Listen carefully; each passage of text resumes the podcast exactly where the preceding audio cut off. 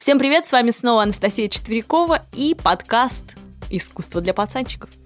Сегодня я вам расскажу о самой легендарной, по-моему, и знаменитой, и звучащей повсюду, даже в метро на айфонах, мелодии «О Фортуна» из сценической кантаты Карла Орфа Кармина Бурана.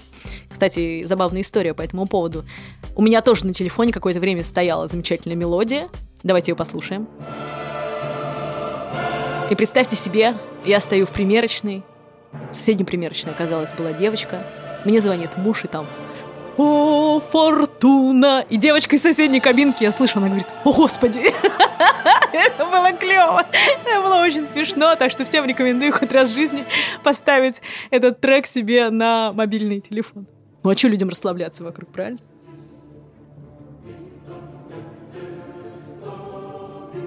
Это произведение очень знаменитое на сегодняшний день. Не только для смартфонов и телефонов, как рингтон.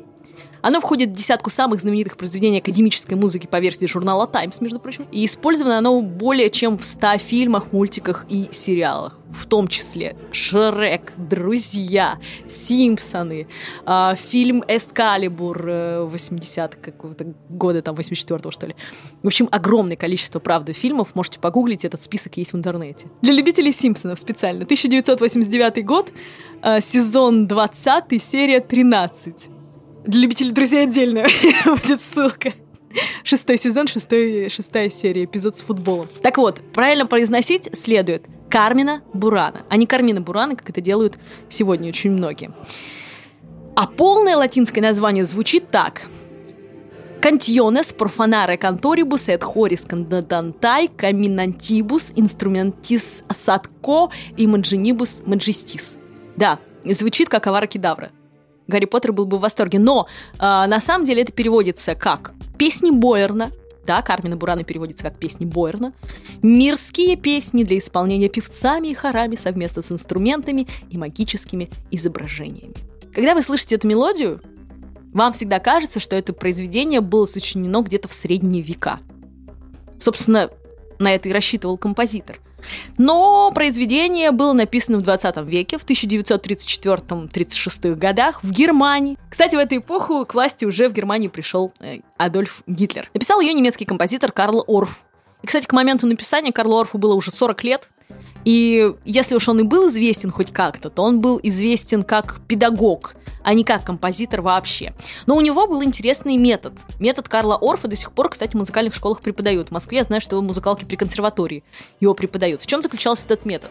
Он не обучал детей музыке, как у нас там инструмент, сразу все дела, сольфеджио, литература. Он первоначально пытался вытащить из них первобытное чувство ритма. Он разрешал им танцевать, он давал им в руки инструменты, которые извлекали ритм. Вообще он обожал ритм. И вы услышите в самом произведении тоже очень много посвящено именно ритмической основе. Так вот, дети должны были просто на ложках играть, грубо говоря, на разных ударных инструментах, танцевать под это. И когда он чувствовал, что ритм у ребенка действительно появился, родился в нем, тогда он начинал его обучать музыке. Кстати, в музыкальной школе если вот у вас есть дети, допустим, и вы думаете, все плохо, нет у него голоса, поет он ужасно, и в караоке поет вообще отвратительно, ничего из него музыканта не выйдет. Это неправильный подход. Как преподаватель музыкальной школы в прошлом, могу вам сказать, что главное это чувство ритма. Вот если он прохлопает за вами мелодию, все нормально, в музыкалку его примут, и вполне себе из него выйдет музыкант. Интонировать его научат. Так или иначе. Так что не переживайте за это. Но Орф был не просто преподавателем, музыкантом, композитором, но он был еще и баварцем. Понимаете, баварцы — это такие жители Петербурга, потому что они не считают себя жителями России в принципе. Они считают, что они особенные. Столица Баварии, как мы знаем, Мюнхен, и славится она не только сосисками, но еще и абсолютно своим отношением э, к миру. Они как каталонцы в Испании. Они другие, все, они себя отделяют просто от э, всей Германии. И вот именно в Баварии находится монастырь, который называется Бойерн. Песни Бойерна — это песни из этого монастыря. Как дело было? Кстати, в монастыре в этом, э, я почему его запомнила, потому что там хранятся мощи святой Анастасии. Ним сейчас у меня загорелся. Тынь. В 1803 году был найден в этом монастыре средневековый манускрипт с иллюстрациями, то бишь с картиночками, который один из исследователей в 1847 году по фамилии Шмеллер взял и издал. И назвал он это песней монастыря Бойерна или по латыни Кармина Бурана. Что интересно, этот сборник, найденный в монастыре, не содержал ни одного религиозного текста. Вообще. А что было там, я расскажу вам чуть позже. Так вот, сам композитор об этой находке пишет следующее. Фортуна играючи подсунула мне в руки каталог Вюрцбюргского антиквариата, где я нашел название, которое магической силой приковало мое внимание. Кармина Буррана, немецкие песни и стихи из рукописи 13 века, изданные Иоганном Шмеллером. Вот, собственно, что он сам записал, когда ему попалось в руки в каком-то антикварном каталожке вместе с канделябрами, не знаю, что там еще бывает в антикварных каталогах. Эта книга. Так вот, на каком же языке это все написано? На каком же языке они все это поют? Называется это макароническая латынь. Да, вы правы, это именно от слова макароны. Всем, кто ест макароны, приятного аппетита в данный момент. Почему макароны вообще? Почему именно от этого слова пошло? Макароны это что такое? Это очень простая итальянская крестьянская еда. Вообще это самая простая крестьянская еда. И вот язык это тоже очень простой. Он крестьянский, понимаете? Макроническая латынь это смешение словечек из разных языков, просторечий, и так далее, и так далее. Ну, например, у Пушкина или у Толстого в произведениях мы постоянно видим макронический язык. Когда он смешивает французские, русские словечки, иногда французские словечки оказываются с русским окончанием, ну и так далее, и так далее. Или, например, есть некоторые слова, их тоже относят к макронизмам, слова гибриды, которые состоят из корней разных языков. Например, слово «автомобиль» оно как раз является макаронизмом, потому что авто – это греческий корень, а mobilis – это латинский корень. Таким образом, сочетание вот и дает самый макаронизм. И вот Кармина Бурана, это средневековый сборник, был написан как раз на макаронической латыни. Для эффекта комизма. И этот эффект достигается смешением слов и форм из различных языков. Вообще, на самом деле, крестьяне общались именно так, потому что Европа, вы сами знаете, очень маленькая, и э, когда приезжали артисты из э, одного, допустим, города или там региона той же Германии в другой регион, э, слова ассимилировались, связывались друг с другом. Кто-то приобретал там новые, ну и так далее. Вообще акценты действительно есть. Вы знаете прекрасно, что и в Германии разные акценты, и в Баварии свой акцент. И, и у нас также точно. И приедьте, пожалуйста, на Вологодчину, вы вообще не поймете, что они говорят. Потому что говорят они вот так. Очень смешно, правда? Но ничего не понятно абсолютно.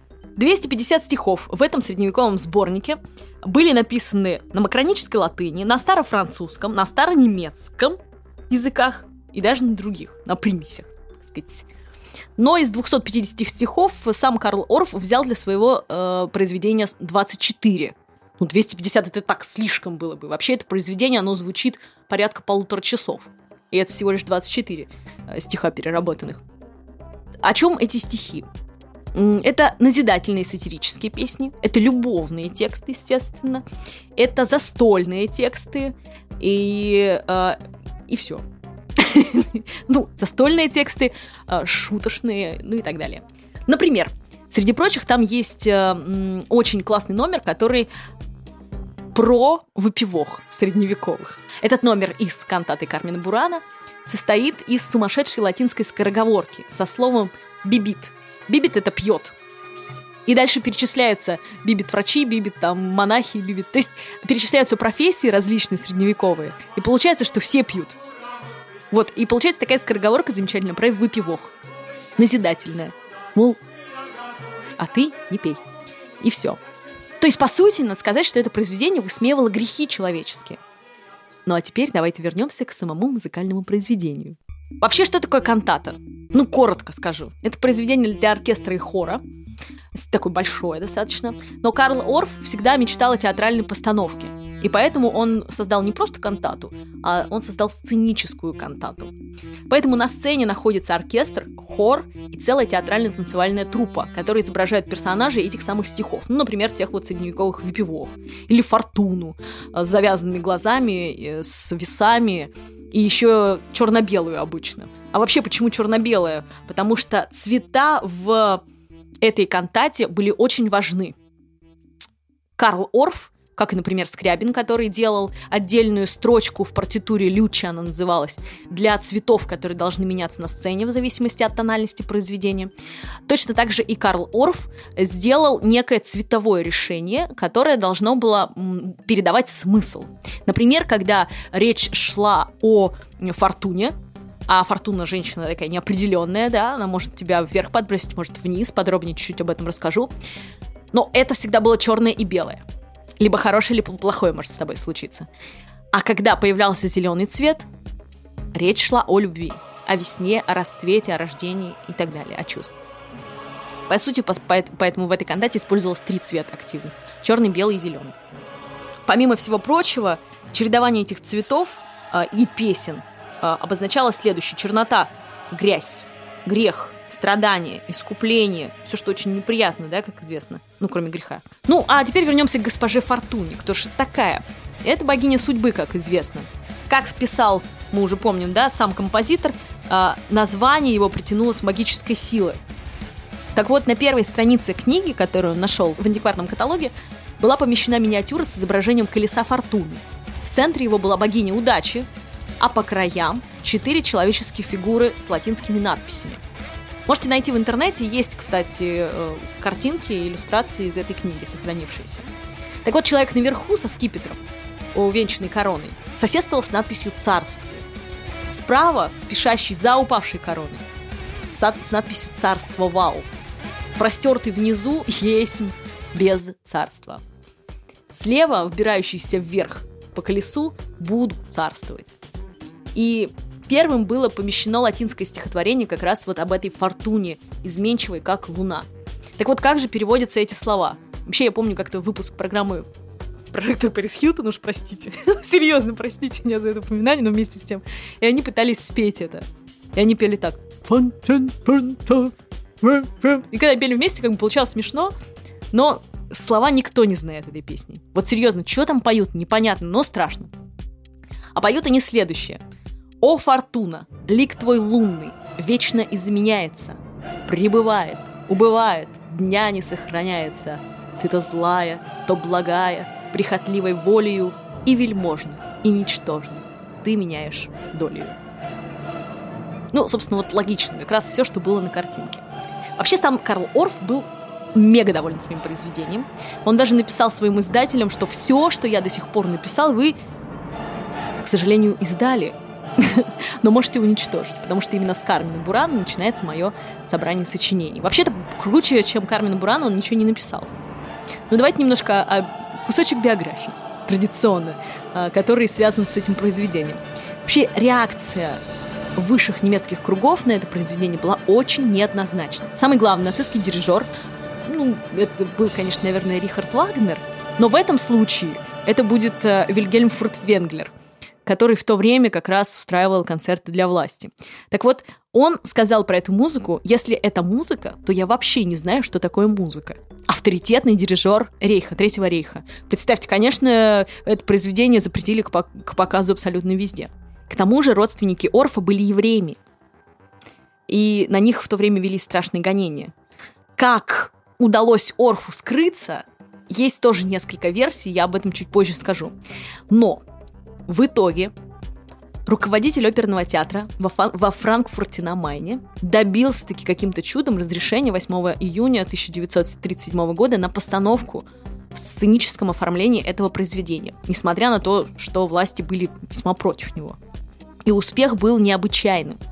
Однако Орф назвал эту победу пирровой, ибо четыре дня спустя комиссия важных нацистских чиновников, посетив спектакль, объявила кантату нежелательным произведением. И на протяжении трех лет она вообще не ставилась больше ни в одном немецком городе. Хотя, посмотрите, я вот почитала, что газеты написали об этом. Так вот, Кёльнская народная газета написала латинский текст, затрудняет понимание произведения. Вряд ли он возымеет народную популярность. Тыдынц возымел. Рейнская земельная газета пишет, средние века прошли, и вся эта латынь и римская зараза совершенно народу не нужны. Нужна музыка, отражающая ход нашей жизни. Ничего, что там про грехи человека и все такое, это было очень близко, по-моему, вообще ко всем временам. А вот Кёнигсберг, ну, тут по-немецки я в жизни не прочитаю, но если переводить, это будет Калининградская правда такая сегодня. Средняя. Калининградская правда. Мы стали свидетелями грандиозного музыкального произведения, которое изменило нашу эпоху, писали они. Берлинский наблюдатель, заметьте, пишет, Кармина Бурана показала силу простого трезвучия, а музыка там действительно простая очень, об энергии которого никто не подозревал. Но важнейшей характеристикой для нацистской Германии было высказывание влиятельного общества «Союз борцов за немецкую культуру». А возглавлял этот союз, извините, Розенберг. Это как раз тот товарищ, который был создателем расовой теории. Uh, тот критик, который называл баварскую музыку негритянской музыкой. Вот я вам говорил, что баварцы особенные, да, но для нацистов они были, извините, нигерами. А помимо этого, также Розенберг написал, что это порнография, примитив, и ну его вообще в топку. Но, судя вот по этому, знаете, разнообразию впечатлений, оставшихся в газетах, мы можем заметить, что это произведение э, все-таки обратило на себя внимание. И к 1937 году о педагоге Орфе, уже композиторе Орфе, знали абсолютно все. Вся Германия знала его. Как же ему удалось выкрутиться, имея еще и еврейских родственников? И вообще, вот, вот как? Каким образом? Во-первых, После войны его обвиняли в связях с нацистами. Что тут было? Сейчас тут будет история про свадебный марш. Давайте кусочек. Ага, вот сейчас видно сразу, кто уже ходил в ЗАГС, а кто еще нет. Так вот, эта знаменитая мелодия была запрещена. Был написан Феликсом Мендельсоном, евреем по происхождению, для театральной постановки «Сон в летнюю ночь» по Шекспиру. А поскольку человек-то был еврейского происхождения, музычку его запретили. И предложили всем немецким композиторам того времени переписать музыку к этому знаменитому спектаклю, потому что он приносил немалые бабки, когда он шел на сцене. Никто не соглашался, кроме Карла Орфа, который сказал «Пщи, а чё, нет?» Вот, и сочинил новую музыку. Поэтому в нацистской Германии этот спектакль шел с достаточным успехом. А еще Карл Орф э, специально для руководства Германии сочинил, например, детский хор, который выступал на Олимпиаде знаменитой 1939 года в Германии. Так что, в общем, какими-то такими методами, он еще был знаком кое с кем из руководства, он смог таки э, избежать и изгнания, и даже расстрела. А вот его знакомый, музыковед, не избежал его. Хотя он говорил, это мой друг, тра-та-та, но он его не смог, видимо, вытащить. А может, как-то и по-другому жизнь сложилась. Некоторые спорят об этом, но что тут спорить? В общем, его после войны, когда был суд над всеми, кто имел связи с нацистами, его оправдали. Ну, есть еще одна безумная версия о том, что самые знаменитые аккорды Кармина Бураны о Фортуна были плагиатом. Что на самом деле Орф какое-то время подзарабатывал тем, что переписывал произведения Монтеверди, и якобы из произведения 17 века Клаудио Монтеверди эти такты были взяты из Монтевердиевского «Плача Ариадны». Ребят, я слушала «Плач Ариадны», клянусь, несколько раз переслушала. Но я не увидела там абсолютно никаких намеков на «О, фортуна, лик твой лунный». Абсолютно ничего близкого к этому нет. Поэтому можете сами переслушать, возможно, вы найдете нечто, э, что, что называют специалисты плагиатом. Э, скорее, я бы сказала, что здесь очень близкие мотивы с а, легендарной репликой Диас Иры. День гнева Божьего.